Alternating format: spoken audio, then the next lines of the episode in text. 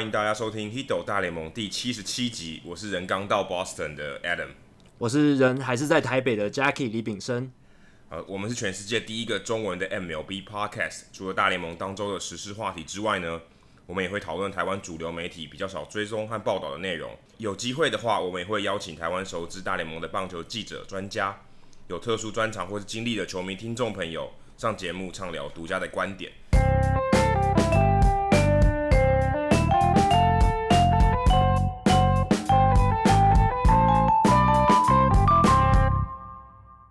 那这一集呢，我们想要一开始先来补充一下，呃，上一集我们聊到的一些话题，然后有一些后续的报道，就是比较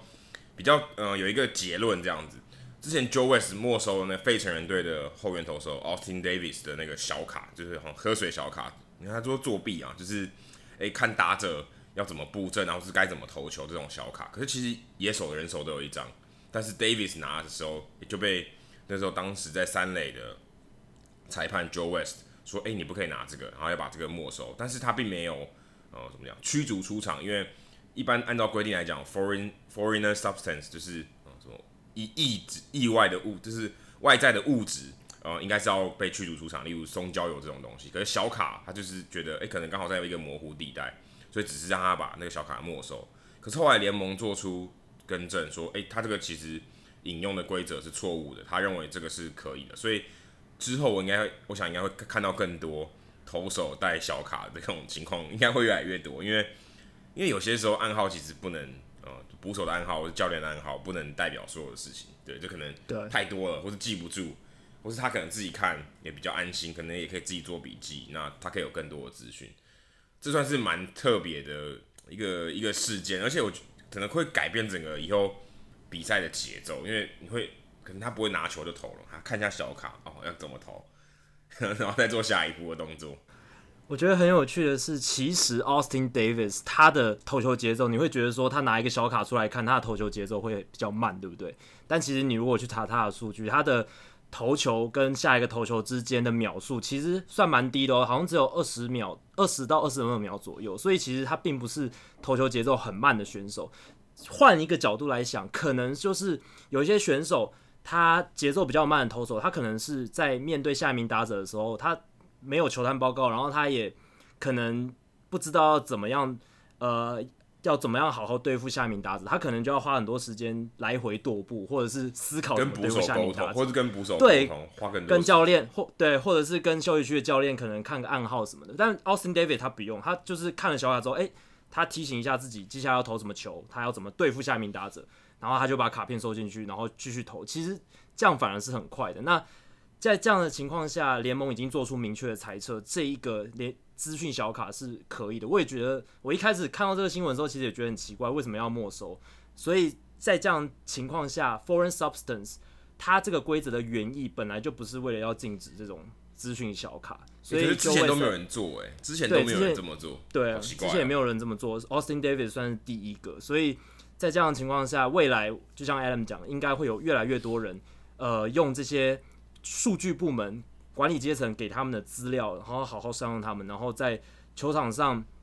一些比较紧急的状况的时候，他可以用这些辅助的工具来提醒自己。我觉得也是一件蛮好的事情。Serena Williams 应该也要可以带小卡，不然就不会有打暗号的问题了。对啊，因为他那个美网决赛的事件实在是引起了蛮大的风波。我觉得网球。有点太严格了吧？他教练虽然这个是明文规定说，教练就是不能在球员比赛中，网球球员比赛中指导他的球员。哦，现在现在这个青呃青少年的比赛可已经慢慢可以了开放，这是对，但职业的还对职业还，还不行。嗯，但我就觉得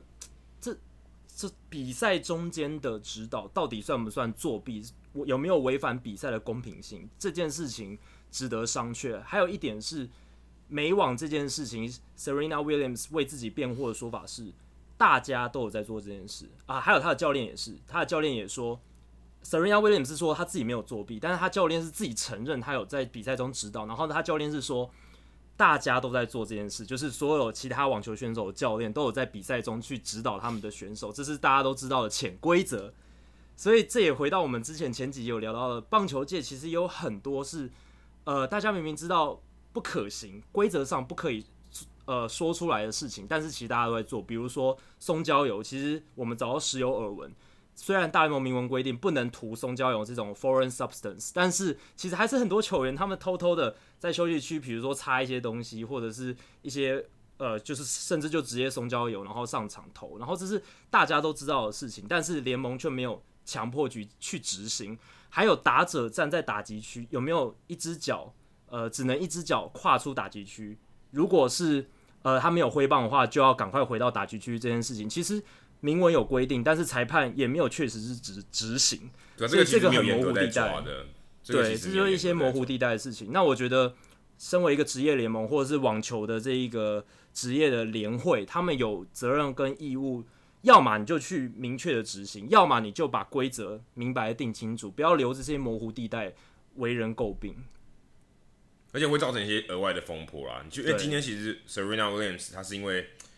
呃，牌子非常大。如果今天 Austin Davis 换成 Clayton Kershaw，然后是世界大赛，哦，哇，那你没收这个小卡，那我那个事情可就闹得更大，闹得很大了。可能这个还可以小事情，对对啊，就马上有明确的裁示，而且大家以后就会遵照那个规则。然后另一件事情是 Kenley Jensen，就是 Kenley Jensen，我们之前有聊到他心脏出问题，所以呃，因为心律不整的问题，所以不能够到。科罗拉多洛基队的主场 Coors Field 高山上去比赛，那这件事情，呃，有一些讨论衍生出来是说，他未来万一，因为现在很有可能道奇跟洛基打国联的外卡赛，那万一道奇跟洛基打国联外卡赛，然后主场刚好洛基现在战绩又比较好嘛，如果外卡赛的主办地点是在 Coors Field 的话，Kenley Jansen 不能去。那这对道奇来讲是一个很大的损伤。对，我们之前有聊到说，Kenley Jansen 对道奇的牛棚有多重要。少了 Kenley Jansen 之后，他们牛棚确实表现差很多。那道奇现在的做法是，他们把前田调进牛棚，然后前田等于变成他们 Kenley Jansen 不在的时候终结者的角色。那这个礼拜 Kenley Jansen 没有不能到 Coors Field 比赛，确实也对道奇的战力。造成了影响。那至于前田能不能顺利、很完整的递补上这个角色，还是值得观察。尤其到季后赛，万一真的，要么他们会在外卡赛对决，要么可能就是要到国联冠军赛有可能对决。那这样的情况下，道奇队要怎么样调度？我觉得是一个很值得讨论的事情。因为以前从来没有这种情况嘛，一个球员他不能到某一个主场比赛，可能怕被嘘吧，就跟 Adam Jones 不能到波士顿比赛一样。这种情况，但是因为健康的状况，我觉得我真的还是在我印象所及里面第一次，除了前田以外，Scott Alexander 也也有 Alexander 也有、嗯、也有也有后援的机会啊，所以我觉得可能呃 Dave Roberts 会看看是呃什么情况，然后派谁上去。那 Kenley Jansen 的这个问题目前看起来是无解，所以你只能呃希望道奇队。哦，好好的争气一下，拿到外卡一啊，就没有这些问题了。因为外卡一的话，你就在自己家里面办嘛，自己在家里面打这场比赛，甚至更争气一点，拿下国联西区冠军啊，那就没这个问题，对不对？至少你，至少你可能前两站或是哦，你可能对到就不是外卡，诶，也不一定哦，有可能是外卡的。可是外卡的话，你就有主场优势，对，所以你至少你还是有一点点优势，比你打外卡来讲还是好一些。就是道奇要自己掌握在自己手里，你们要避免 Kenley Jansen 不能在 Coors Field 出赛的窘境的话，你就是要把战绩打好。如果战绩你比洛基好的话，你就有主场优势，就不会面临这样子的窘况。说到能自己控制啊，其实啊，棒球场上有很多是不能控制的，尤其我们说啊，sometimes you lose，sometimes 啊，sometimes you win，sometimes you lose，sometimes it rains，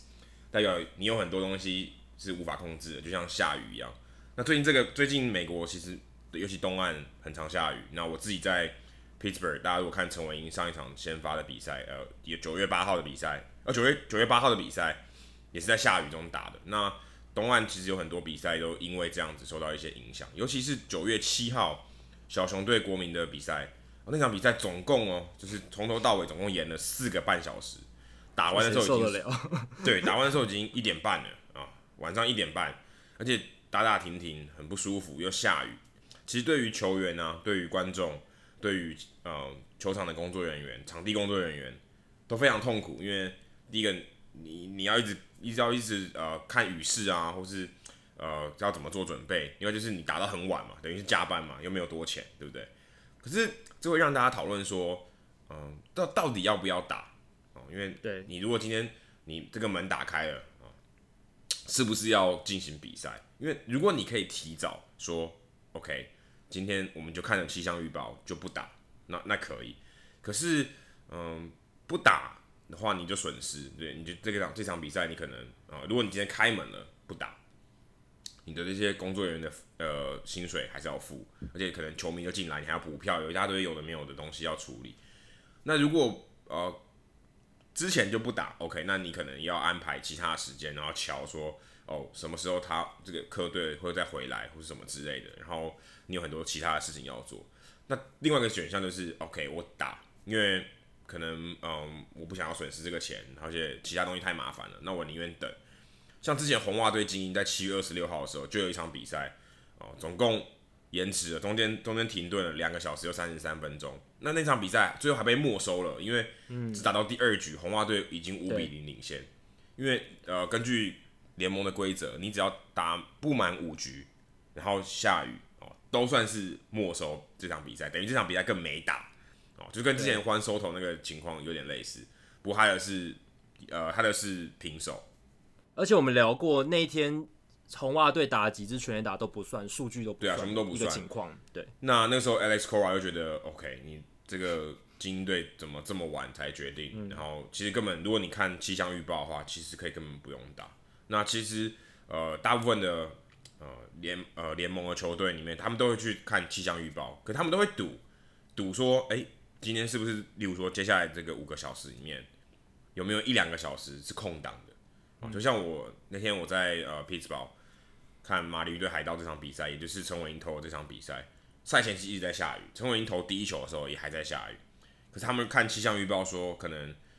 二局到三局，或二局到四局这段期间有一个小时的空档，哎、真的也蛮准的，真的有一段时间算是放晴就没有下雨，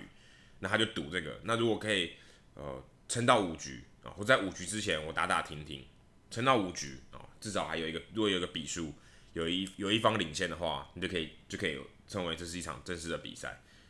所以他们他们都在赌，那如果今天打不满五局就很尴尬，因为你要重来那。等于等于呃，球团、球迷、联盟都三输，因为花了钱，然后球迷又不开心，因为他看他看不到五局，然后然后那边下雨就要离开，所以其实嗯、怎么样选择要不要打哦，这是一个我算是一个蛮有趣的问题，也考验球团的智慧。之前还有一个也是算操控呃操控英语联赛的一个例子，就是去年酿酒人跟小熊啊，小熊因为。他从客场回来到主场，他希望多一点休息啊。刚好那天早上就阴雨绵绵啊，那就他就说，那干脆就这场比赛就延期。可到比赛时间的时候，这预定的比赛时间的时候没什么下雨，那有点有点有点故意的，就是这个其实算是一个人为的操作。所以你可以看到说，大家对于呃要不要打球赛要不要打，有有没有下雨要不要打的态度，其实是有很大的不同的。那我在 Pizzo 这边的时候，听其他记者说，嗯，因为他们平，他们其实，在四四月刚开始的时候也很冷，甚至还会下雪，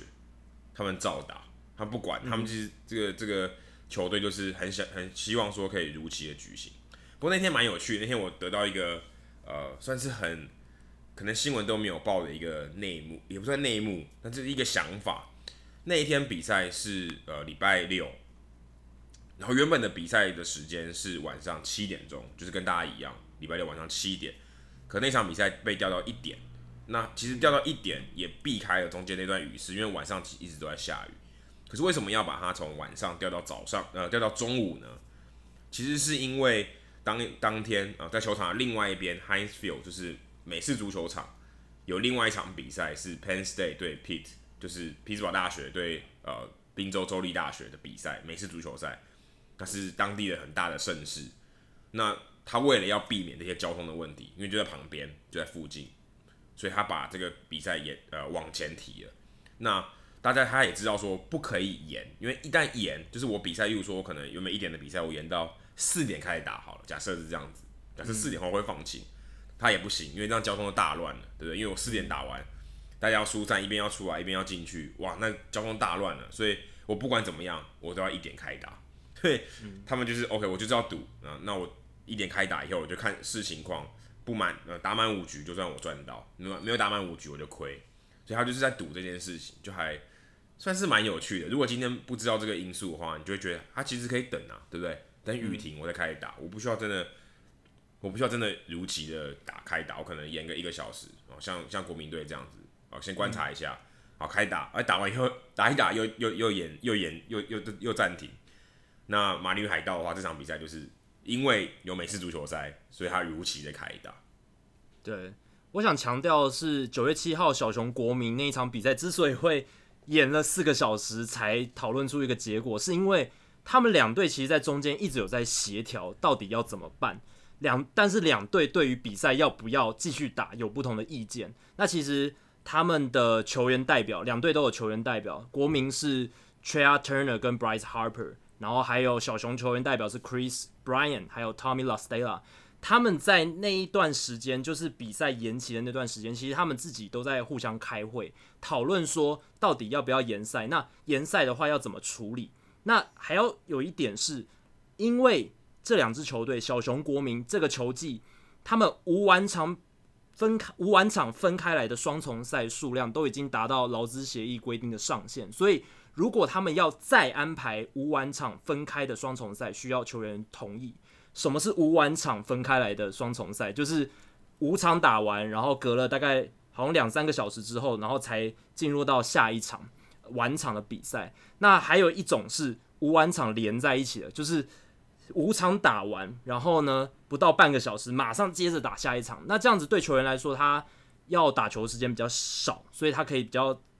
早回去休息，或者比较晚才开始打球，所以工时是比较短的。但如果是无完场分开来的话，工时是比较长的。所以他们就在讨论说，第一个那一天到底要不要继续打？第二个，如果不打的话，明天也就是隔一天，九月呃九月八号。两队要打的是无完场分开来的双重赛，还是无完场连在一起的双重赛？最后他们讨论出来的结果是，他们要决定延赛，最所以最后就延了嘛。等了四个多小时之后，然后延了之后，他们隔天要打的是五晚场连在一起的双重赛，因为这样子球员的工作时间可以稍微缩短缩短一点，这样子对球员的体力消耗比较没那么巨大，但其实还是很累啦，因为他们。前一天完场，隔天又要打五场，那个是非常非常疲累的事情。那当时两队的症结点是在于说，小熊球员一直希望九月七号就可以把该打的比赛打完，就是不要再拖了。但是国民因为他们之前有很晚，就是延赛延到很晚才开赛，结果导致 Harper 在湿滑的场地上踩到异垒滑倒受伤。那他们有这样惨痛的经验，所以他们不希望在延赛之后场地湿湿的，然后继续打比赛。所以小熊想要打，国民不想打，所以最后搞了四个多小时。但最终的结果是隔天他们打了双重赛，结果小熊二连败。对，所以这个情况还还蛮有趣的。小熊昨天其实就是前一天想要把它打完，但国民那个时候没有想说要打，结果造成的结果是小熊隔天其实。我觉得五晚场连在一起打的双重赛也是蛮超的，虽然整体来说你花的时间比较少，但中间那个过程很累很累，因为很密集，隔不到半个小时就要打第二场比赛，对教练的调度来说也是一个考验。而且隔一天的下雨，就是九月九号哦，后天隔一天的下雨也延赛了，因为这个雨一直持续，就延到九月十三号。会尴尬的是。九月十号到十二号是酿呃小熊队在主场对战酿酒人，可隔一天哦，十二号打完，隔一天十三号又要飞到华盛顿 DC 去跟华盛去跟国民打，然后隔一天再飞回主场跟西西那提红人队打，那其实很累，变成他他连续三在三天里面三天里面要移动两次，嗯，就是为了打那场补赛，因为这场比赛可能跟小熊队的战绩有关。对不对？对，因为小熊队他虽然是季后赛竞竞争球队，如果是国民队的话就算了。可其实对国民来说还好，影响。对，就是还好。可其实有趣的是，马林鱼跟海盗礼拜天的比赛也没打哦，也在提前就取消了。就我们他看气象预报说啊，今天都不可能放晴了。嗯，结果还延到十月一号，这两队根本就没有季后赛，也不晓得为为哪一桩打，对不对？可能真的就只是为了钱吧。而且要考虑的点是，现在已经到球季尾声了。球季尾声尴尬的点是你没有什么时间可以补赛了，就是很少时间变得很少。如果你像呃，大家还记得开季的时候，因为全美的天气都蛮糟的，尤其是北边天气都很糟糕，所以有很多球队都阴雨延赛，或者是天气太冷没办法打球。那在这样的情况下，那个时候就还好，因为球季还长嘛，你可以把球赛延到，比如说如果是同分区的球队，一定到八九月还有。相同的系列赛可以打，所以就可以把球赛安插到那个时候，或者甚至是更早就可以安插补赛。不过在球季尾声最后一个月，那就尴尬了，你很难插入比赛。所以国民小熊为什么会讨论这么久，也是也考量到这个原因，就是他们不想要在球季尾声再多加比赛，而且很难安插。就刚刚 Adam 提到的，行程上真的很难安排，所以他们最后的决定是就在隔天马上立马打，然后希望能有最有。用最有效率的方式把这些比赛赶快消化掉。对球迷来讲，我觉得蛮痛苦的。对球迷来讲，来讲是一个不利啦。对对，因为嗯、呃，你看他如果那场比赛下雨，他没得看，然后这种双重战，他可能时间又没办法配合，对不对？就搞得乱七八糟。其实对球迷来讲，真的蛮不好的。所以到最后最后该不会得到的结论是，哎、欸，那还是盖个有屋顶的球场吧？对，啊、有屋顶应该是没这问题。你如果要把一百六十二场比赛塞到一百八十七天里面，一定会发生这一种很艰难的事情，因为大自然就是不可抵抗的。台北这几过去这个礼拜也是下大雨，雨神来搅局，那这这种事情是你没办法决定的。所以在这样的情况下，真的要考验考验大家的智慧啦，要怎么样做决定，要怎么样去调整你的时间。可可台湾台可台湾，我觉得要英语联赛的机会，就比我觉得问题比较简单呢。因为台湾只要赛前两个小时下雨就不能打了，哦、但美美美国你你当场你可能赛前一个小时停了，然后它这雨布一拉开，全部都是干的，排水很好，所以还可以继续打。台湾你可能赛前两个小时，OK 下雨好，那不打，因为排排水不会干。相较起来，可能这个决定容易做得多。但中华职棒值得庆幸的是，我们的赛程比较松，所以有很多比赛可以比较好安插补赛，这个是我们。比美国职棒好安排一点的地方，那因因为这种这种延赛补赛要怎么决定，其实是一个很艰困的决定嘛。那谈到很艰困的决定，其实过去这个礼拜大联盟天使球团也面临一个一个很艰困的决定，大谷翔平面临一个很艰困的决定，还有白袜队的新秀投手 Michael Kopech 也面临一个很艰困的决定，就是 Tommy John Surgery 手肘韧带置换手术。这个礼拜最大的新闻就是大谷翔平嘛，因为他投完球那一天，我们其实有聊过，但是在隔一天之后，球团就发布声明说，他们发现大谷的投球的右手肘韧带出现了新的撕裂伤，那这个又比之前的第二级的韧带扭伤又再更严重一点了。那这个时候，球团的医疗团队就建议大谷要去动手肘韧带置换手术，也就是俗称的 Tommy John Surgery。那这个时候，大谷就要自己决定他要不要动这个手术。当然，我觉得他应该最后是会动啦。不过，他用他的方式来表示他，呃，对这件事情其实是有很失望。然后，他把他这这个怨气可能发挥在球场上，因为他得知消息的当天就挥了单场双响炮四支四，还有盗垒成功。然后隔天好像又继续打全垒打，现在已经累积十九轰了。这阵子他的打击状况都非常好。让人看得出他真的是一个很厉害的选手，即便手肘韧带已经撕裂伤，但是在打击上面还是有这么好的发挥。不过回过头来看，天使从一开始到现在处理大谷的方式，引发了很多讨论。去年签约的时候，其实 Jeff Passan 就第一手报道说，他那个时候大谷已经有第一级的手肘韧带扭伤，但那个时候就还好，因为很多投手其实都有这样的状况，一级的扭伤还可以继续投，有些人投了很久都没有问题。所以天使当初的想法就是，好，我们就让大谷投球。结果六月六号大谷先发的时候，他因为手指水泡的问题退场，没想到后来检查之后发现了另一个问题，就是他的投球韧带发出现了第二级的扭伤，已经有一些撕裂了，部分撕裂。那那个时候，我们也请了浩根来跟我们谈这个伤势。后来天使询问各方医生的意见，那医生当时给天使的说法都是不建议开刀，可以使用 PRP，也就是副血小板血浆的治疗方式来保守的处理大骨的受伤。所以他们那个时候就听了医生的说法，在采取了这个保保守的 PRP 疗法。而且天使过去比较有名的是，他们是大联盟应该算是唯一一支球团，在大联盟球员身上会除了使用 PRP 之外，还使用干细胞注射的疗法。他们很喜欢用这个两两种方式并行的治疗手法。只不过过去的案例都是失败的，Garrett Richards、Andrew Heaney 还有 JC Ramirez，天使都是用 PRP 加干细胞注射治疗，双管齐下。不过最后都是失败收场。只有 Garrett Richards 回来一下下，但是后来马上又去动 TJ 了。那大谷他们也是采取这样子的治疗方式。我们没有说这个治疗方式是对或错，只是在小样本里面四个样本，呃，他们这个疗法都没有很成功。那过去注射 PRP 成功重返球场，而且投出夹击的例子还是有的，比如说洋基的田中将大嘛，比如说费城人队的现在有机会角逐国联赛扬奖的 Aaron Nola。这两名投手都是过去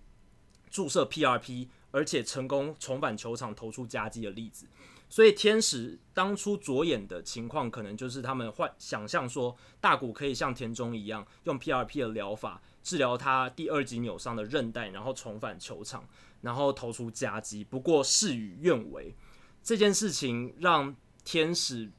面临了一个很多舆论的压力，因为。其实当初第二级韧带扭伤的时候，就有人在呼吁大谷应该要直接去动 TJ 了嘛。那结果他们现在等到这个时候，又执意让大谷上场投球，然后结果大谷投球投到一半就受伤，后来发现又伤势加剧的问题。有些人就质疑说，天使为什么要让大谷去再投这一场球？我个人是觉得，我上个礼拜其实有讲过，这个就是他们一个信守当初跟大谷承诺的一个行为，而且更重要的是，其实一般球员动 TJ 手术，呃，平均来讲需要一年半的休息时间，就是动完手术之后要花十八个月才能回到球场上投球。我说的投球是回到大联盟比赛里面。那在这样的情况下，如果天使在六月动给他动手术，跟给他在九月动手术，其实都会错过整个二零一九年赛季。那在这样的情况下，呃，如果他们那个时候就直接呃让大股动手术，跟现在让大股动手术，其实结果是差不多的。那与其这样，还不如先让他试试看 PRP 的结果嘛。如果 PRP 成功的话，那是不是就是一个不用动刀的结果？那可以像田中的那样那样子的情况是最好的。那现在没办法的话，其实也还好，因为他们现现现在动手术，等到二零一九年结束，二零二零年初期，大谷还是可以回来投球。而且重点是，如果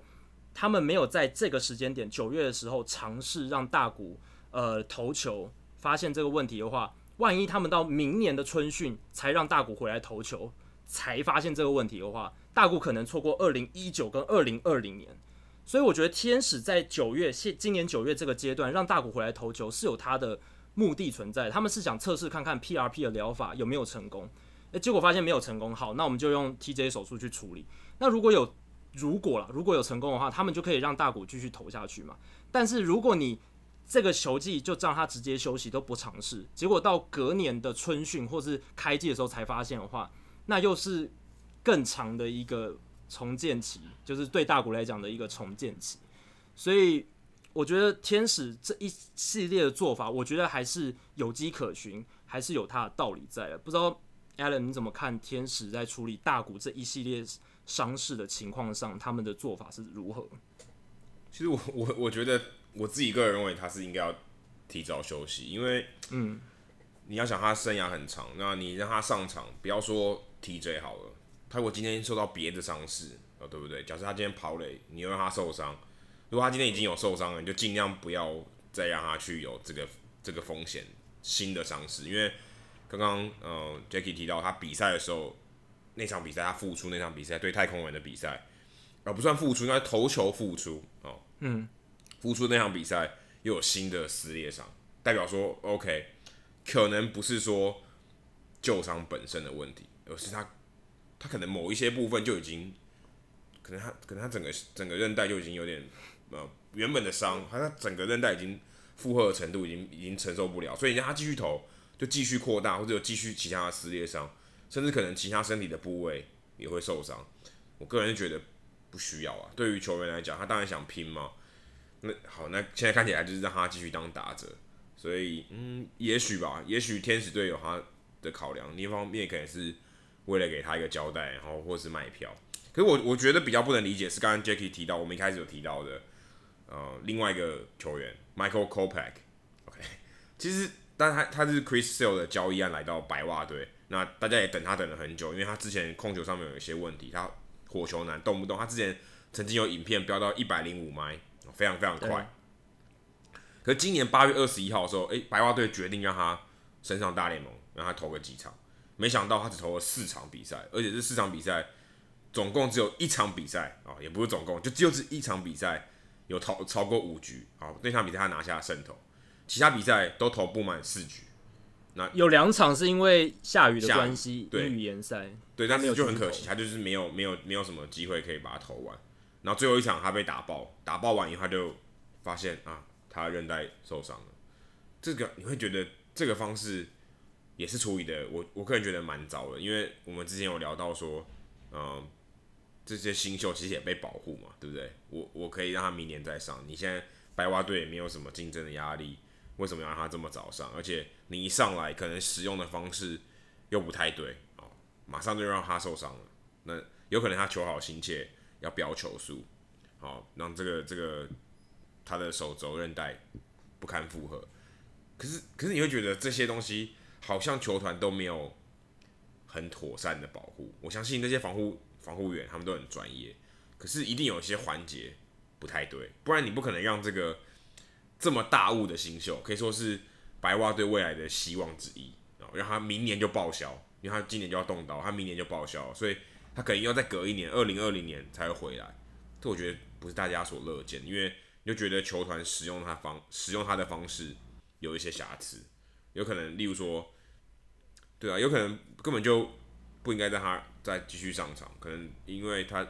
嗯觉得发现可能他投完对红袜队的比赛只投了三局下下去休息，因为下雨的关系，可是这些东西我觉得他其实是可以做得更好了一点，不要让。这么重要的新秀，只投了四场比赛就受伤。嗯，Kopech 很有趣的一点是，他其实今年上半季投的非常糟，他的保送非常非常多，有一场甚至单场投了八次。但是他从七月周开始，他改变了他的投球策略，他降速球控球，他季初的时候一直狂飙速球，就像 Adam 讲的，他可以飙到一百个英里以上，轻轻松家常便饭。但是他从七月中开始，他降速球控球，他的平均球速大概降到九十五到九十八左右。在这样的情况下，他控球回来了。然后从七月中到八月中，他上大联盟这一段时间，他在小联盟投的非常好，他的三振保送比整个大扭转，变得非常优质。所以这个时候，白袜才决定他们在八月呃二十几号的时候将 Kopech 升上大联盟。所以他们会想把他上上大联盟，还是有迹可循，有一份道理在。只是他们之前。为什么不早一点就建议 Kopech 不要用全力的那一种没有控球的方式去投球？也许可以早一点就修正他的投球的方式，因为你很难去预测说他这样子用力丢能丢到什么时候。那我们虽然我们都不是医学专家，但是我们都可以理解的是，你越用力丢，丢的越多，就一定受伤的几率都变高。那如果 COPAC 他不用投那么快，反而投球成绩比较好的话，也许他们可以更早一点就发现这一件事情，然后让 COPAC 可以早一点找到比较成功的投球模式。因为就像 Adam 讲，像 Copeck 这么优秀的年轻投手，天赋这么优异，球质那么优异，在这么早的呃情况下就必被迫要动 Tommy John Surgery，然后等。超过一年的时间才能回归赛场，是很令人惋惜的。那最近这两个例子要动 TJ 的例子出来之后，就有人觉得说，诶、最近几年是不是大联盟的 Tommy John Surgery TJ 手术的数量又变多了？其实，呃，是差不多啦。因为大家如果还记得四五年前的时候，大联盟炒得很热一个话题是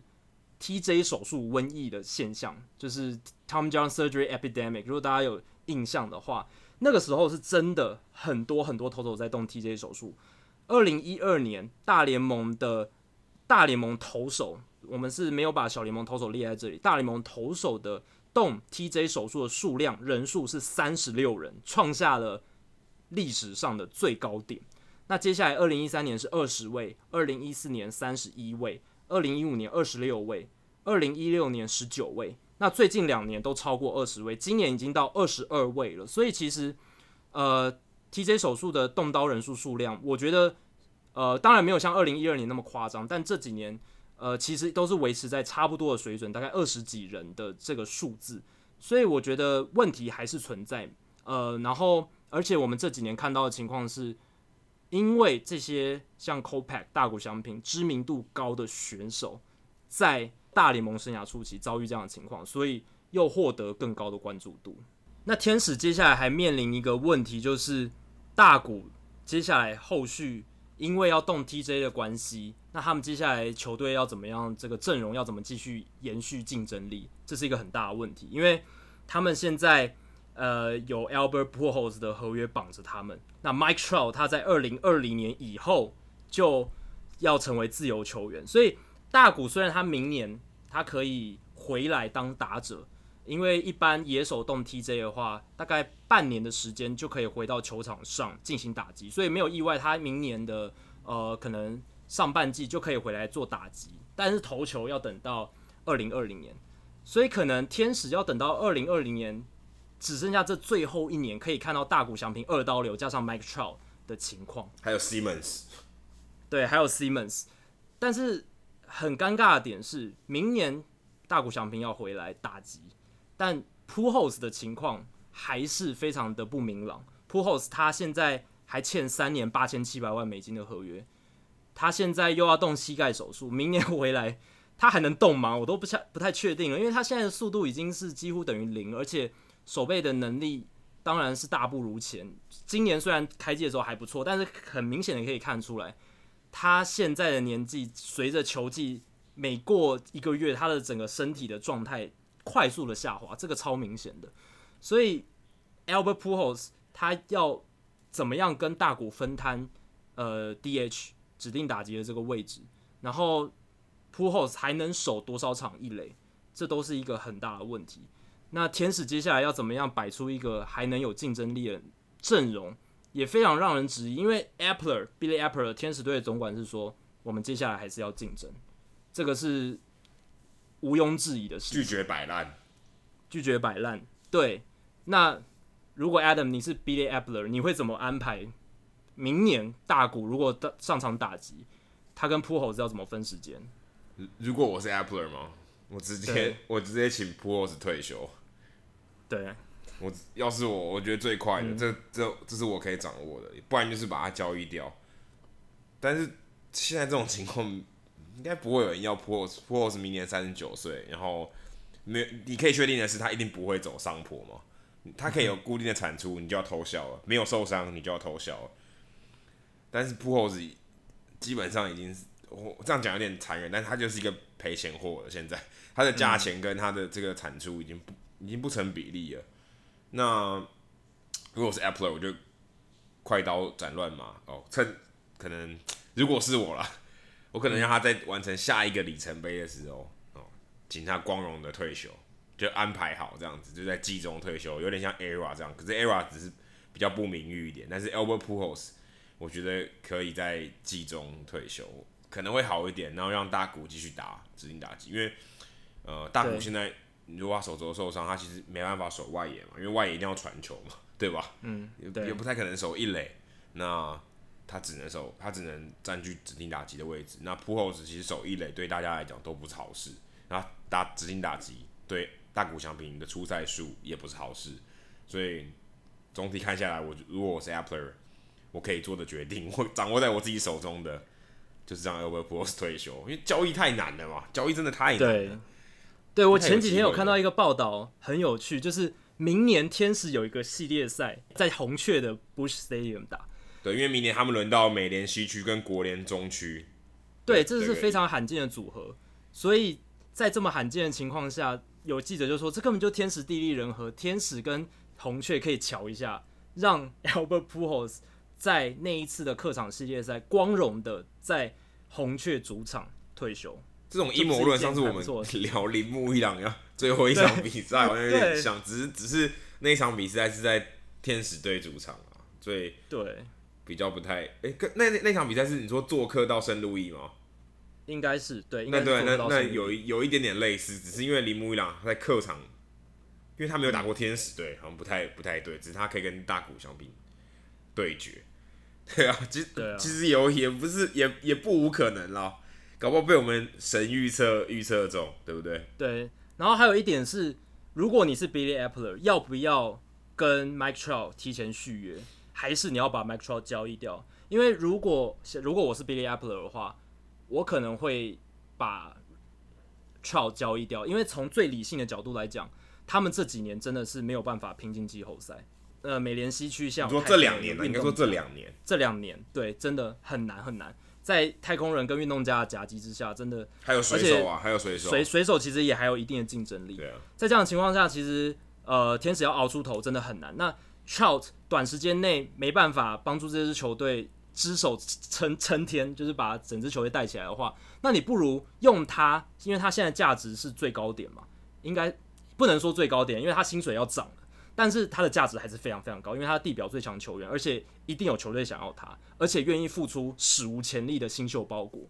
那如果 Billy Apple 在这个时候交易他，他可以换到可能四到五个 A 咖等级的顶级新秀，像教士队农场就有十个百大新秀的球员，他可能可以换到四到五个。那这样一口气，他就可以把整个农场翻转，变成联盟最好的，而且甚至有很多集战力，可以在接下来一两年升上大联盟，变成他们的主力球员。所以，如果现在交易 Trout 的话，其实天使队是有潜力可以翻转整个呃阵容的，甚至可以把他们最为人诟病的先发轮值整个修好，这是有可能的。不过，从情感面来讲，从球团经营面操作来讲，是非常非常困难，因为 Trout 有点非常不智。我觉得，如果以情感面来讲，这是非太不智了。对，因为天他是天使的看板球星，也是天使队史可能最重要的一名球员。你很难说服球迷，你把他交易掉，然后说换取几名新秀，然后重回竞争力。就算回到竞争力好了，可能天使队还是这些球迷可能还是会对你有愤懑，还是会有这样情况。可是，呃，那另一个做法就是，你要么就要把他赶快提前续约绑住嘛，不然你总不可能让他二零二零年成为自由球员，然后最后呃可能给他一个合格报价，最后得到一个选秀权的补偿而已。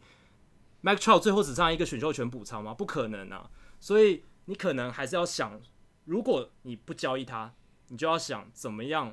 延长他的合约。哎、欸，其实我觉得这个有点讽刺，哎，就跟 Albert Pujols 当年在红雀队打的，可能也跟 Mike Trout 差不多，差不多等级了。嗯，红雀队也也没有把他留下来，好像有，好像有一点 deja vu 的感觉，对不对？因为，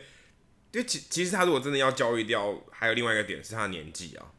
对不对？他现在真的是这最高峰，那你在高点卖掉，当然会比较有理性上来讲是比较有利，因为，嗯，不，我谁知道他能不能打到三十几岁还是这个实力，对不对？这个这，哎，大家看过 Andrew Jones 吗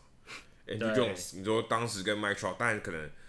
不能张飞打岳飞，跟 Andrew Jones 当年也是很强的啊，对不对？也是很顶尖的中外野手，对对啊，而且其实他们两个身材什么或打击的形态也也还蛮类似，都很全面。也是很年轻就升到大联盟，而且对前十年打的超好。对，而且他退化的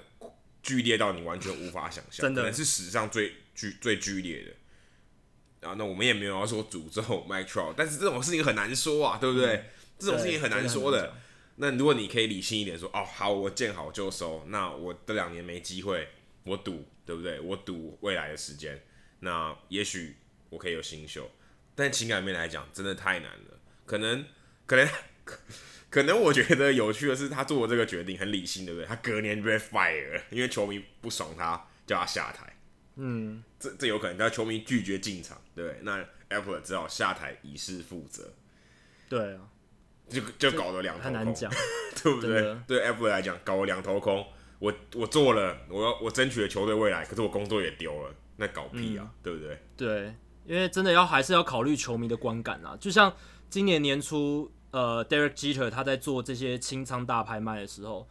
理性的这些数据专家会觉得他在做理智的决定嘛？因为你要重建一支球队，确实就是要把 j o h n c a r l o Stanton 卖掉，你的 MVP，你的球队的看板球星卖掉，这是合理的决定，和逻辑的决定。但是从情感面来讲，你就是又再一次伤了球迷的心，而且迈阿密球迷的心非常的脆弱，因为他们已经被伤害了好几次。你还要票房票房被伤害的更多，票房几乎砍腰腰斩。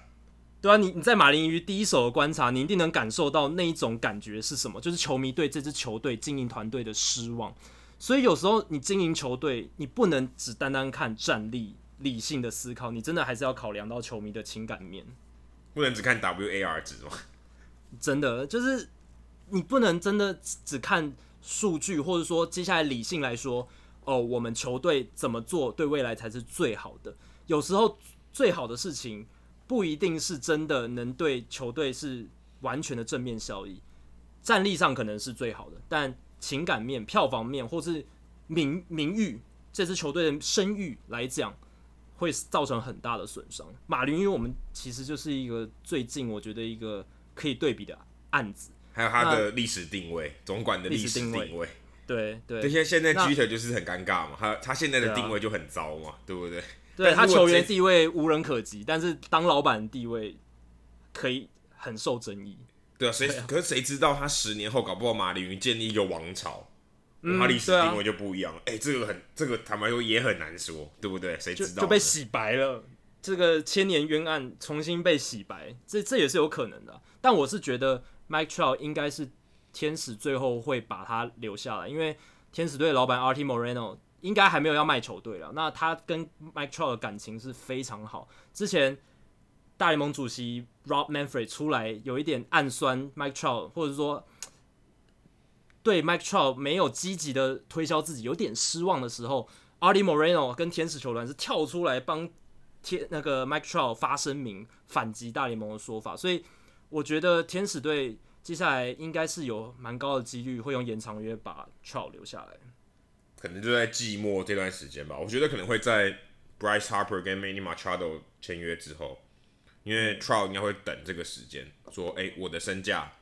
跟他们两位。”哦，那我比较有谈判的筹码，对不对？我觉得比较有可能是在他们两个呃自由球员尘埃落定的时候 Trout 可能会开始考虑这件事情。但在这之前，我想 Mike Trout 应该是对于他自己的利益，他其实没有必要提前续约。我觉得他会等一下，那可能就是看这两位球员落脚何处吧，然后薪水如何。那我们接下来来聊一些比较轻松，或者是说比较一些花边的消息。大联盟这个礼拜其实有蛮多花边消息的，像是教士队的 Will Myers，他玩 Fortnite 最近非常夯的一个网络游戏，中文翻译叫做《要塞英雄》。他在玩跟队友玩这个游戏的时候，他们直播串流聊天，结果 Myers 不知道他这个串流是有公开给全世界有在看这个串流的球迷的。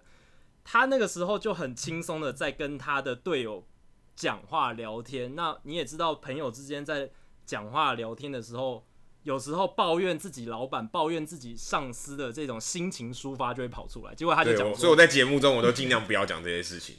对 对，尽量克制自己，不然很不小心就会跑出来。那 Myers 就是血淋淋的例子，他在跟 Carlos Asuaje 他一个现在在小联盟的一个队友，之前是队友，然后他们聊天，他就讲说。哦，接下来我们明天还要做一些基本的手背练习，就是 cut off play 什么的，我觉得好累哦。然后 Andy Green 他们球队的总教练这个时候是最糟糕的，他用 miserable，就是这个时候是我们球队最难熬的时刻，因为其实教士队已经没有什么好拼的了嘛。然后九月的时候，你还要做一些像春训的时候的基础，对那种基础训练，他们他们会球员自己私底下会有一些不满，结果但但是你不应该做的是是在。公开的场合讲，结果这件事情就被爆出来，然后后来 Andy Green 有跟他谈过这件事，那他当然是很抱歉在呃公开的场合讲这些话，然后他也跟 Andy Green 就是在公开就是在对外声明是和好的，然后都有做沟通，但这件事也凸显出，其实我们上次节目有聊到，真的是不同时代的棒球界会有不同时代的一些新闻现象。那这个就是很典型，二零一八年专属，真的很真的很有划时代，真的很划时代。在这这几年才开始有那种游戏直播嘛？哎，他其实在，在他其实当下完全不知道是公开的，因为他他的队友才告诉，哎、欸，现在在直播，哎，所以这个是 真的很有时代意义的一个事件。虽然可能是一个花边消息，但很有时代意义。有可能二十年后回来看。这个是一个很很重要的一个标的，对，你就知道是二零一八年发生的，因为我我记得前几年不是还在流行那个 Overwatch 吗？另一个网络游戏哦，我没有在玩，我不知道啊。对，我我记得一一两年前是这个游戏，然后今年就变成 Fortnite 要塞英雄，非常非常红，很多球员都在玩，David Price 好像也有在玩，所以对啊，就是真的是属于二零一八年的棒球界的花边消息。那另一个是水手队九月四号赛前发生了休息室里面的争吵，D Gordon 和 Jean Segura 这个二游搭档大打出手，这是在休息室里面打架，很很吵闹。虽然很有趣的是，Dee Gordon 在他们要开炮之前、开打之前，还跟很有礼貌的跟媒体说：“哎、各位媒体小姐记者，你们可不可以先移驾到休息室外面？”然后。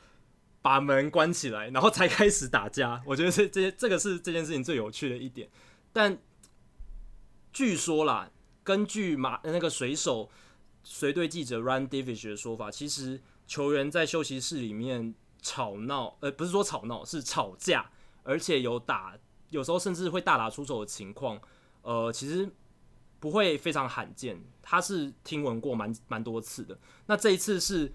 呃，非常非常明显，被所有在场记者都看到，应该是说有听到了，因为他们门关起来之后吵闹非常大声，有这样子的情况，其实是还蛮特别的。老虎队的那个电视转播主播跟球评啊，也比赛结束后很大打出手，这个我也觉得很神奇。不过我们都我看了一些报道，其实他们都没有谈到是什么什么原因，对，只是可能一言不合，然后觉得可能比赛。今天工作这个办公室的感觉不是太好哦，互看不顺眼就打起来了。哦、他们在比赛中其实就有迹象了。那个我看报道说，他们在比赛中一度有长达四十秒的时间都没有说话，就是空在那边四十秒，就是那个画面四十秒可能感觉像四十分钟。真的，因为你在电视转播的时候，虽然有时候电视转播是可以让让画面讲话，但是。呃，四十秒我觉得还是太长了，球迷一定听得出来，诶、欸，哪边不太对劲。而且他们大打出手，不是只是小打而已，他们是好像还有架脖子什么的，就是非常夸张。而且他们两个就是因为这样就 out of season 了。欸、虽然现在 out of season 已经没什么关系，可是 他们又等于被被他们的电视台禁赛。我觉得、这个、被球团寄出采访。对，这是球团还是电视台啊？电应该是电视台，应该是电视台。电视台，这个 这个也非常罕见的，都。因为因为两个人一言不合大打出手，然后结果就被禁赛，所以代表可能以后他们也再也不会搭档了。嗯，因为这个这个事情搞到搞成这样，而且他们已经搭档十五十六年呢。对啊，我记得他们比较压抑的事情，对，两千年出头就已经开始合作了，怎么可以忍受这么久？对不对？还是可能最近刚好两边的人火气都比较大，有可能，这就这就不得而知了。那另一个很罕见的情况发生在美国时间九月三号，大都会对道奇的比赛。Todd Frazier 他面对 Verdugo 的界外飞球，在三三垒那边，他上演了一个冲进观众席的 Jeter 式接杀。Jeter 刚好是 Frazier 的偶像嘛，那他可能要用这个手背来向他致敬吧。但是他冲入休息区里面，呃，不是休息区，观众席里面接杀这个球之后，隔天却被呃大都会的媒体记者爆出来。说他使用了偷天换日的伎俩，他跌进观众席里面之后，他手套里面的那颗球，就是 Verdugo 打出的界外飞球，其实已经掉了。但是他很机灵的随即抓了，因为刚好那个座位区旁边有个小朋友，他那个旁小朋友他带了一个袋子，里面有一些 rubber ball，就是橡胶的软球。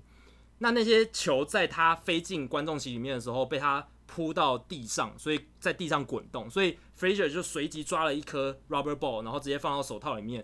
裁判过来之后，他马上高举起来说：“哎、接杀接杀！”但裁判我觉得这边有个疏忽，是他没有仔细看那颗球，他只是看到哦有一颗圆圆东西在里面，他就说 out，他就判接杀成功。但是 Frazier 那颗球其实还蛮明显，它上面完全没有大联盟的 logo，什么都没有，就是一颗白白的橡胶球。当然可能有一些缝线的图案，但是如果你仔细一看，就知道它其实不是比赛用球。但是 Frazier 还是骗过了裁判，然后他骗过裁判之后，随即把那颗球往旁边一丢，就赶快，因为还好那一颗球是两出局的最后一个接杀球，所以丢到观众席里面是很正常的。不过你可以看得出来，Frazier 的动作是好像做了什么坏事一样，赶快把球丢掉，赶快让裁判不要看到那颗球的感觉。然后结果是旁边一个观众捡到了真正的比赛用球。对可是他其实演的很好诶，他没有，我觉得他没有，他没有心虚，他就是很自然的把这件事情把这个丢过去，不然其实他当下可能会被发现的，因为他就秀先秀给裁判看说，哎、欸，我接到这个球，给他看白白的东西，然后再马上拿出来，然后把它丢到观众席。对，他演技其实蛮好。哎、欸，我那个那个影片我看了好几次，哎，我根本看不出，根本看不出来啊。所以不知道那个记者是怎么发现这些。我猜他可能问 frasier 本人，哎，不然这个应该有问。然后因为那个画面实在太快了，然后因为那是画面是动态的，那你那个球掉下去，你其实你也不知道，他可能刚好那个，嗯、呃，那个是一个观众席，观众席前面有一张桌子，那个球你不知道原本到底在不在那边，太快了。那镜头移动的太快，其实你看不太到那颗球到底是不是他从手套里面掉出来的。他后来有一支影片是他有把那一颗，因为很明显的是球不一样，因为比赛用球上面会有大联盟 logo 什么东西。那后来旁边有个球迷，他就捡了一颗球起来，发那个球上面就是有大联盟的那些 logo，但是。Frazier 手套里面那颗球真的就是白白的，什么都没有。可是，可是你看那个影片的时候，你不知道球什么时候掉出来的。哦，对对对，这这一点是你不知道他什么时候偷天换日。对啊，这一点是看不出来。他真的最后拿到球是是假的，可是你也不知道到底什么时候真的球不见了，就真的球什么时候掉出来。我看了影片好几次，想说球嘞，到底到底什么时候跑出来？对啊，但是比赛就是这样，兵不厌诈，因为这个比赛就是一种战争。那而且这个没有被联盟罚哎、欸。是吧？我以为会被他后来公开了嘛，我以为会被联盟罚款啊，或是做什么？有一些道德魔人可能会觉得这样子的话，联盟会不会呃太宽松了？这样会不会有球员未来要去刻意走这种游走灰色地带的事？就把它当做一种误判好，算裁判的责任，裁判没仔细看。对。毕竟像 Armando Galarraga 那种这么严重的完全比赛误判都会发生的，那这一点小小的失误应该也可以允许吧？好，那最后我们来聊一下假性先发的现况，因为光芒队最近假性先发的话题又被带起来了，因为球季快要尾声了嘛，然后有一些数据专家或者说有些记者就把他们这一整季使用假性先发的情况拿出来讲，而且最近有趣的是，因为随着九月名单的扩编，有一些球队。呃，为了让比赛整季的一些先发投手休息，他们也开始使用假性先发的调度，像是呃游骑兵跟双城队。那另一支有在用假性先发，而且还在竞争行列里面的球队是运动家。那运动家最近有一些争议是，他们在九月一号的时候本来要派 Daniel Mengden 这一名先发投手上场投球，结果他们临时在赛前改变了计划，改成呃投手车轮战的方式，取消了 Mengden 的先发。让 Menden 在比赛中上场，而不是先发，这让呃运动家球员还有休息室里面发生了一些不平的声音，或者是不满的声音，因为他们觉得我们这个赛季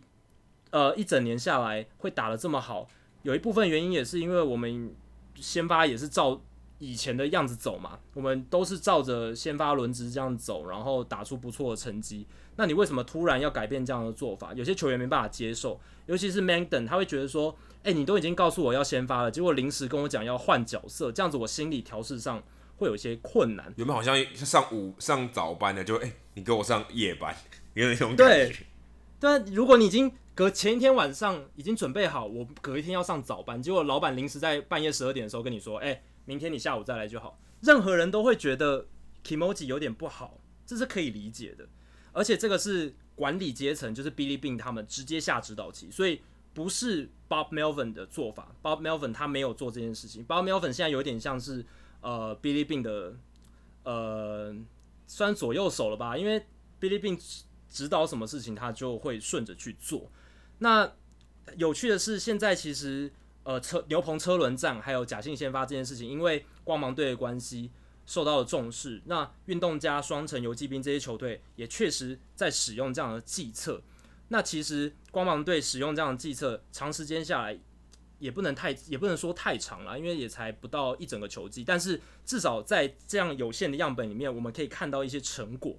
在九月五号的比赛之前，光芒队他们今年第一局的失分，平均失分是全联盟最低的，平均每场失分只有零点三六，是全联盟最低。代表他们假性先发，因为假性先发通常都是派牛棚投手在第一局投第一。投第一局嘛，或者是投第两局这样子，那第一局的失分最少，就有点显示出他们其实假性先发这个策略算是有奏效。那九月六九月五号比赛，因为台人呃 Glasnow 他首局就爆了，所以后来数据就不是第一名。但是在九月五号以前，他们是第一名的。而且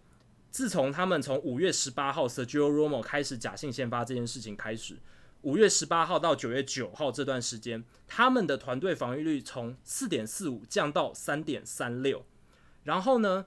截至今天，他们在假性先发的比赛里面拿下了二十九胜二十二败。虽然听起来好像没有到非常非常非常出色出色，但是其实因为假性先发的功能是要取代第四号或第五号先发嘛。对不对？他他其实本来就不是要取代你的王牌投手，你的最顶尖的先发投手，因为他们还是有 Blake Snell，还是有 Tyler Glasnow 这个几个还不错的先发投手。但是你取代第四号、第五号先发的角色来讲的话，假性先发二十九胜二十二败，其实比全联盟很多四五号先发的胜败成绩都好非常多了。所以假性先发在这个上面有效而成功的发挥了他的角色。那另一个我还想提的有趣的点是。光芒队因为假性先发的关系，他们确实大幅减少了先发投手面对打线第三轮的情况。他们今年先发投手面对打线第三轮的打席数只有三百七十次，第二名是天使六百零八次，所以他比比足足比第二少的球队少了快呃快两百五十次左右。所以他们的面对呃先发投手面对第三轮的打数大幅的下降。反反过来讲。他们的后援投手面对打线第三轮的次数增加，他们后援投手面对打线第三轮的次数是一百二十六次，呃，打打席数是一百二十六次，比第二名的马林鱼队十九次多了好几倍嘛，对，所以他们等于把这种打线第三轮面对打线第三轮的负担转移到后援投手身上，但是也没有给后援投手太大的负担，因为。就算是假性先发，像亚博他可能投个四五局也会换了，他不会说让他投到很长的局数。在这样情况下，他让先发投手呃面对第三轮的负担减少，让后援投手可以多分担一点先发投手面对第三轮的这种压力，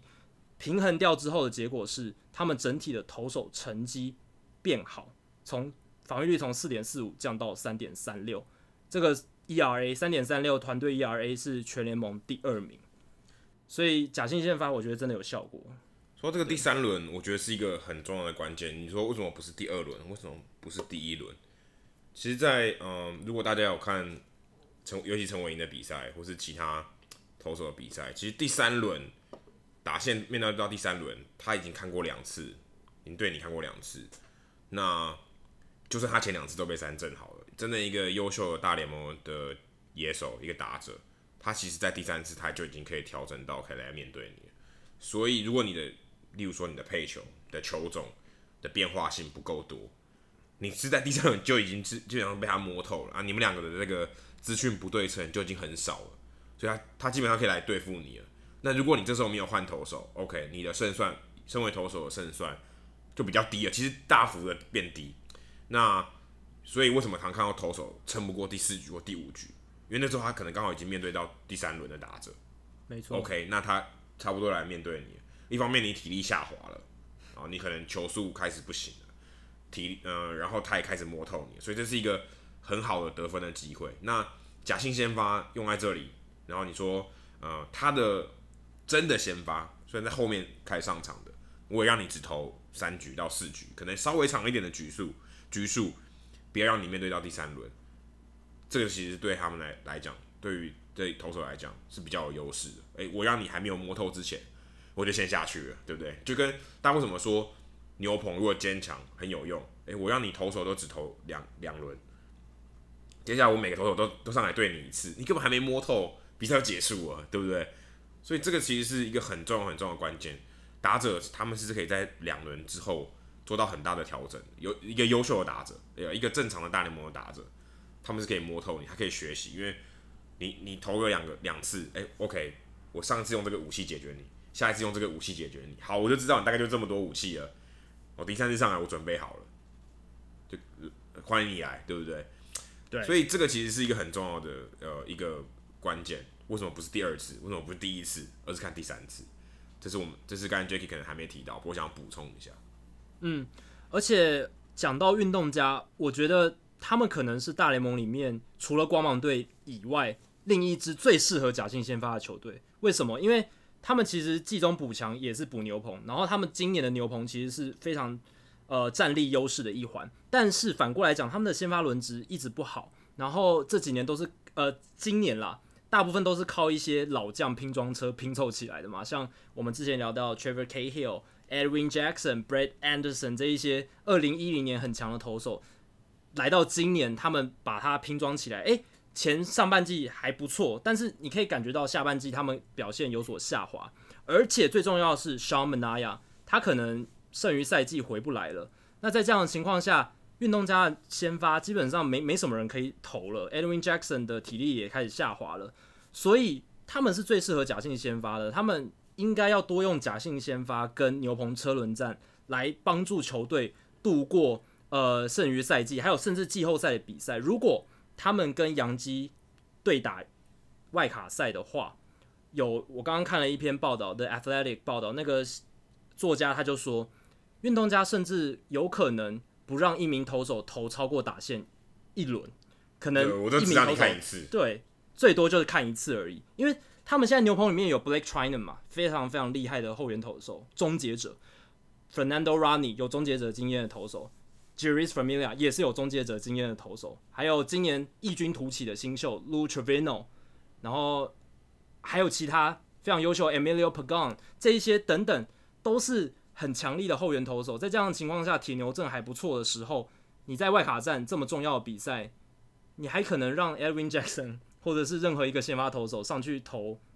打线两轮吗？我觉得，而且你可以，你可以面对 Giancarlo Stanton 四次都派这四个投手，对，要是我会，要是我我也不会让 Edwin Jackson 去对 Stanton，的我就我我派这四个来轮流跟你对，要不要？对不对？对，我每一次每一局只要对到你，我就换一个新的右投，而且刚刚刚好讲到都是右投手，我就来对你，我守住你，跟守住 LeBron James 差不多，我能守住你，我其他至少好守一点，对不对？对，威胁整个减掉大半，而且让 Stanton 每一次上来面对都是不同的投手，这样子优势一定是在运动家队这一边。所以其实搞不好现在就算是算是一个练习，外卡在、嗯、外卡的练习，就是说。我们先先先来练习一下，演练一下怎么样怎么样玩这个假性先吧，让大家先习惯一下。没错。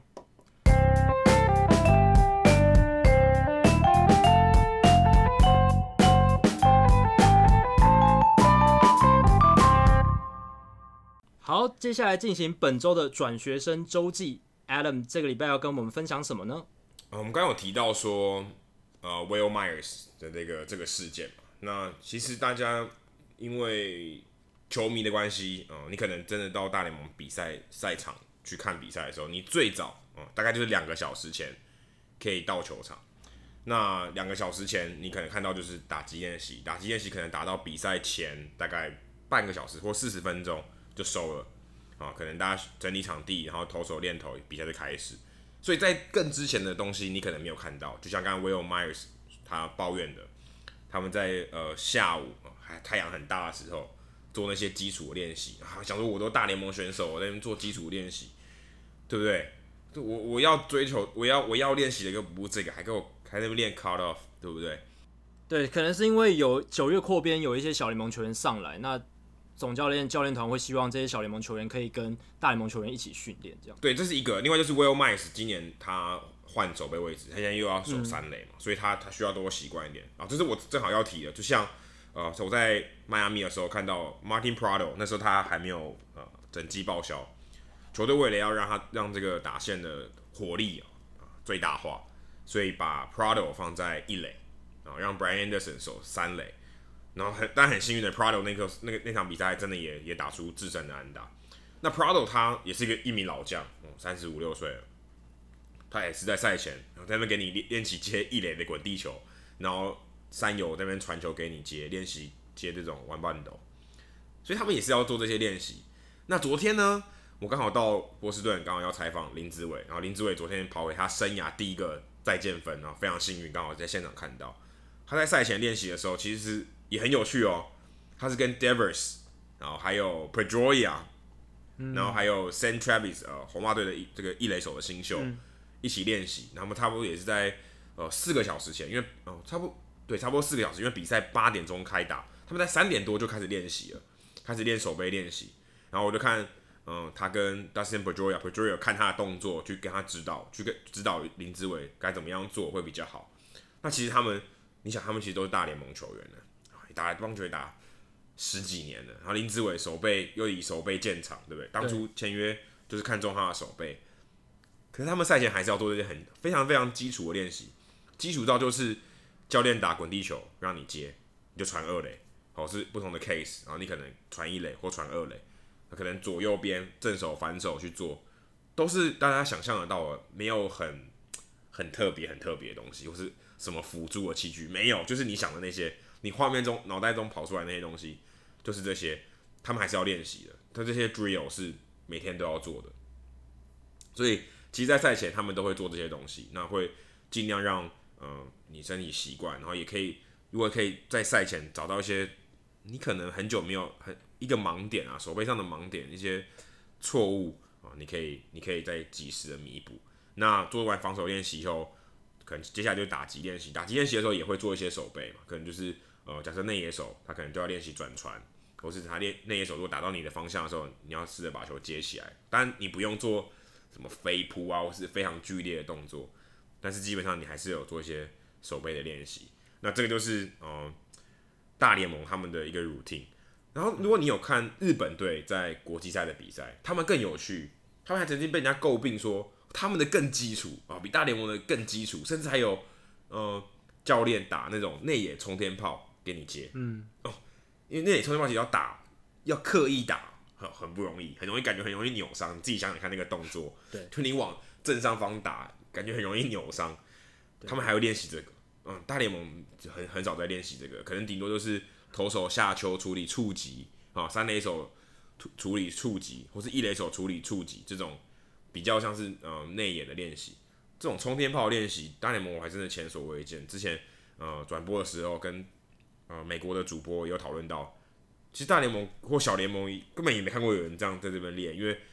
这个已经基础到说冲天炮你就是一定要接到了，对不对？因为也没有什么互动，冲天炮就你一个人的事，不像投手下球，一垒手要或是一垒手要补位。投手要补位啊，有一些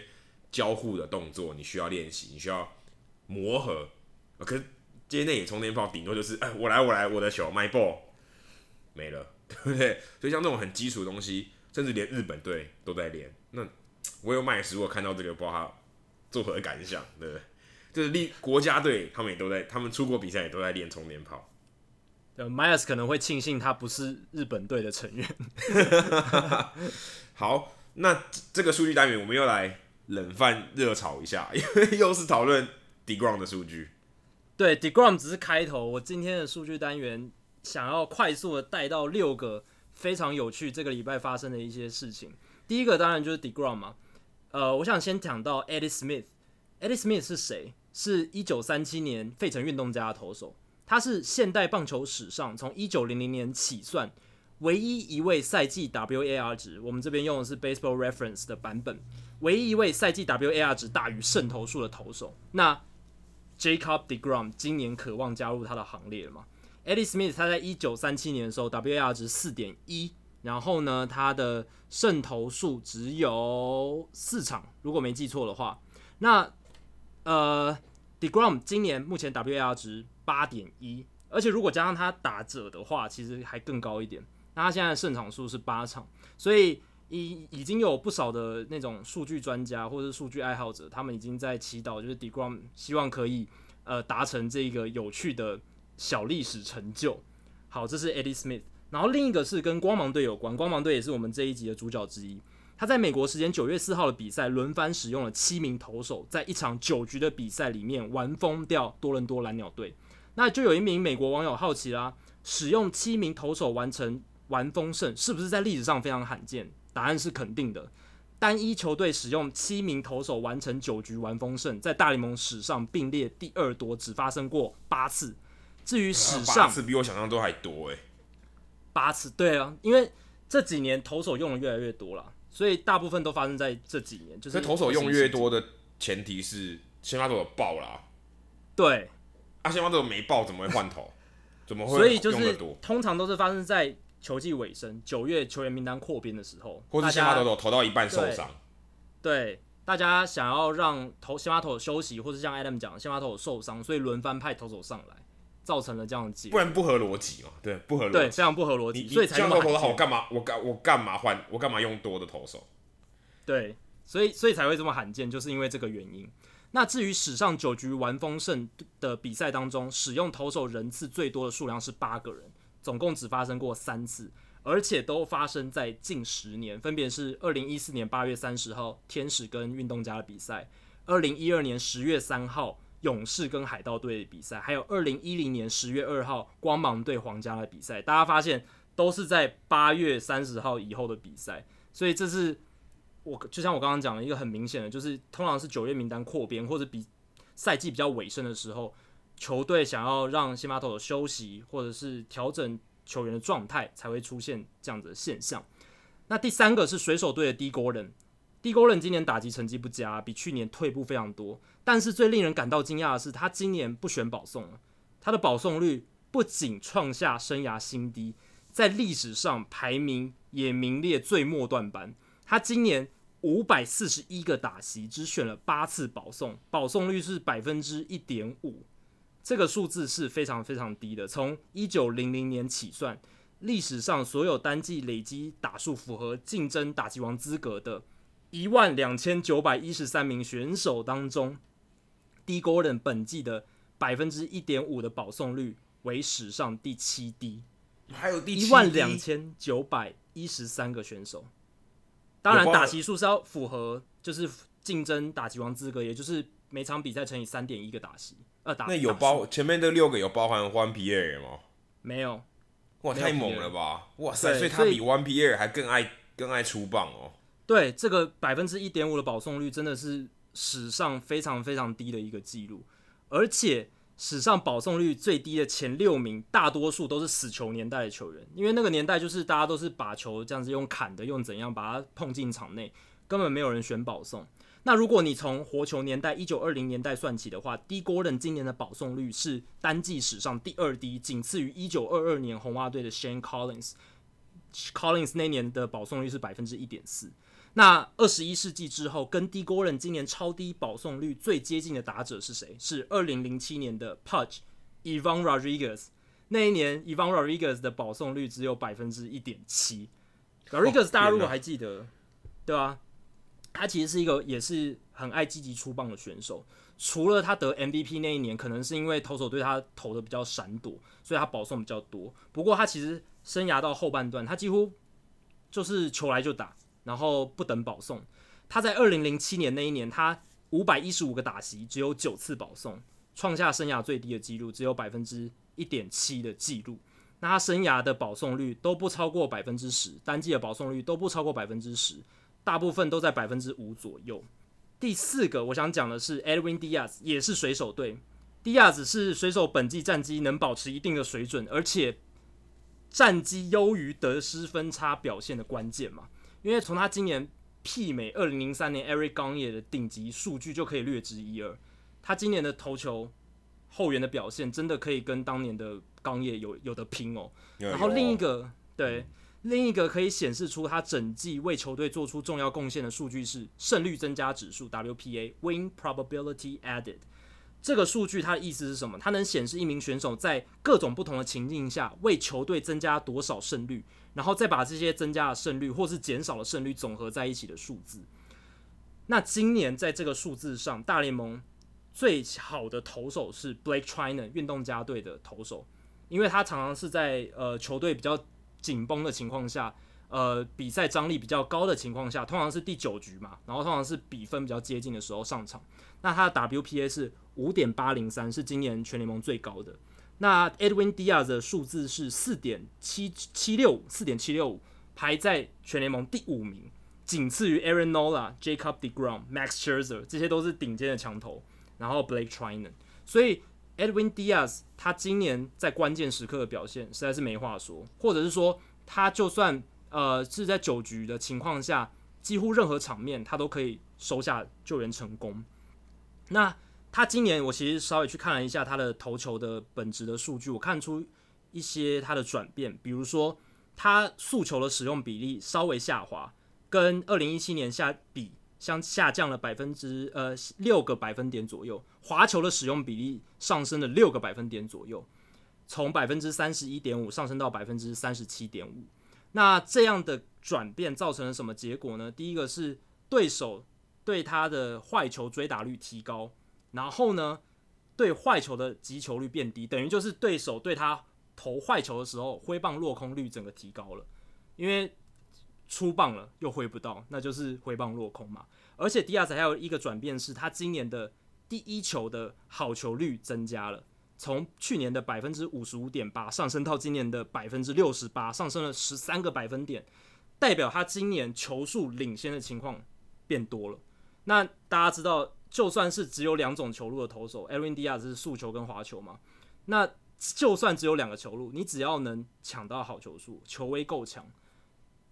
用绝杀的变化球去解决掉打者，其实是非常容易的。过去很多终结者都是像这样子的投球形态。那 Diaz 今年是发挥到极致，那增加了他的变化球的球路，再增加了他好球率，尤其是第一球的好球率，结果就是对手很容易就对他。投在好球带外面的坏球去追打，而且完全挥不到。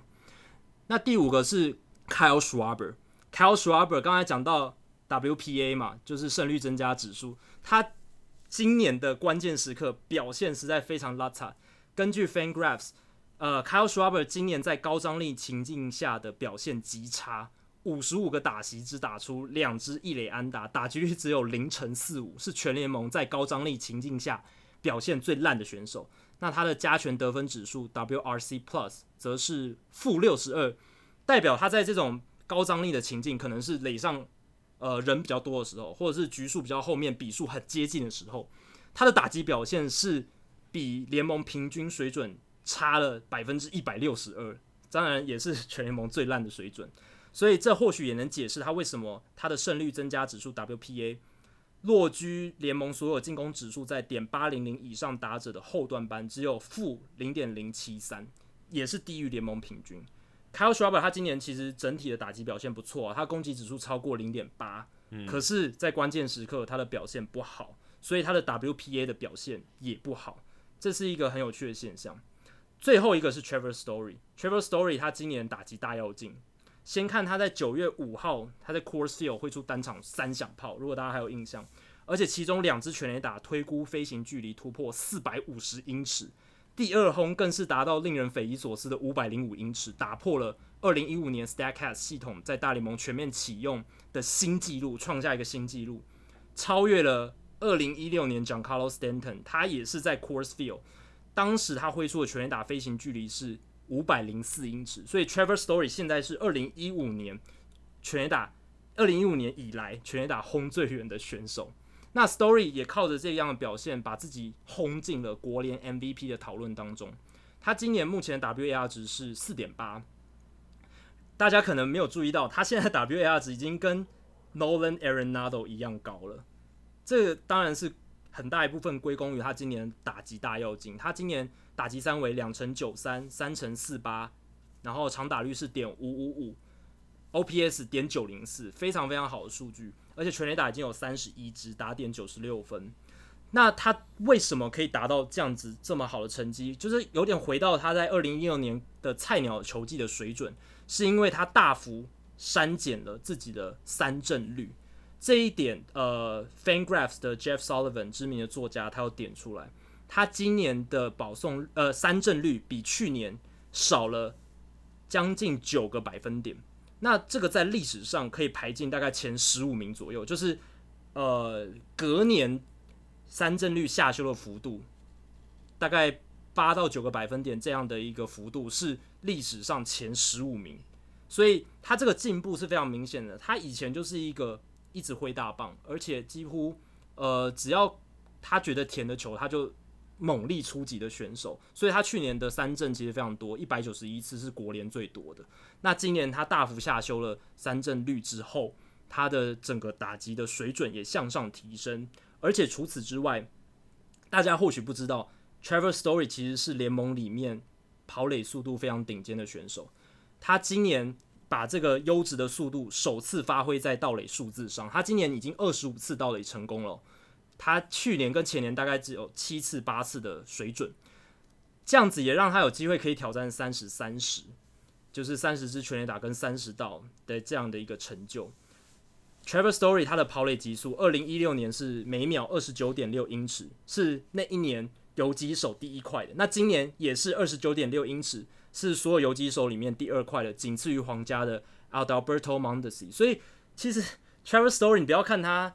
是一个全垒打炮手的感觉，其实他是运动能力非常好、跑垒速度非常快的一名选手，所以我觉得虽然大家比较少在关注洛基，不过 Trevor Story 有上场的比赛值得一看，他真的是很全能的一名选手。当然他游击手比 Trea Turner 还快耶。对啊，我原本以为 Turner 是游击手可能最快的，结果这个就有点反大家的常理思考的感觉。对啊，就是你会觉得。Trevor Story 是主要就是就是一个游击手的，以前他刚上来的时候蛮像盲炮的，我记得他刚上来大联盟好像连六场全垒打吧，对啊，对非常令人觉得哇，这个活力惊人，可能是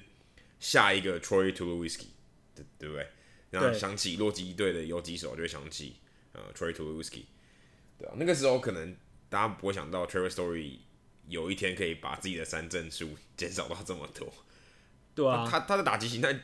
他的三振数跟 Chris Davis 啊、嗯、C 开头的那 Chris Davis 差不多了，真的对吧？就是觉得他三振太多，有有一点像他刚上来的时候，有点像大家对于嗯 Chris Bryant 说诟病，或是 Javier Javier Baez 说啊，你们这些火力都很强啊，可是三振这么多，对不对？你没什么，就是你要挥就全力挥，你你这种东西，这种选手，这种数据，你很难大大联盟生存啊，就一直吞三振，因为在小联盟就一直吞三振。没想到到大联盟，这三个人都不一样了，真的。虽然 Chris Bryant 的三振也还蛮多，Javier Baez 的三振也还是蛮多的，可是他们进化了，对不对？他们他们打击能力可能甚至比他们在小联盟预期的还要更好，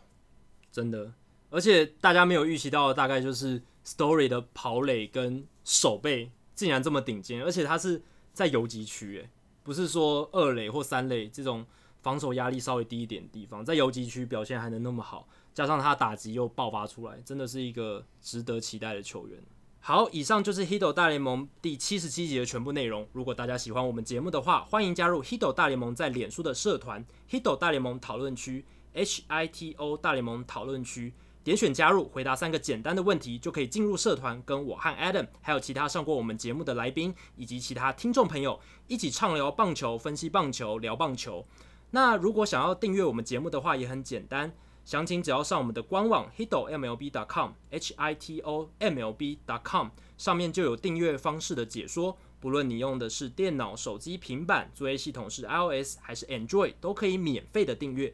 另外，也希望大家到 iTunes 的 Podcast 专区，在 Hito 大联盟的页面底下帮我们评分跟留言，给我们鼓励之外，也让还没有听过 Hito 大联盟的朋友能更快速了解我们的内容还有特色。谢谢大家，拜拜，拜拜。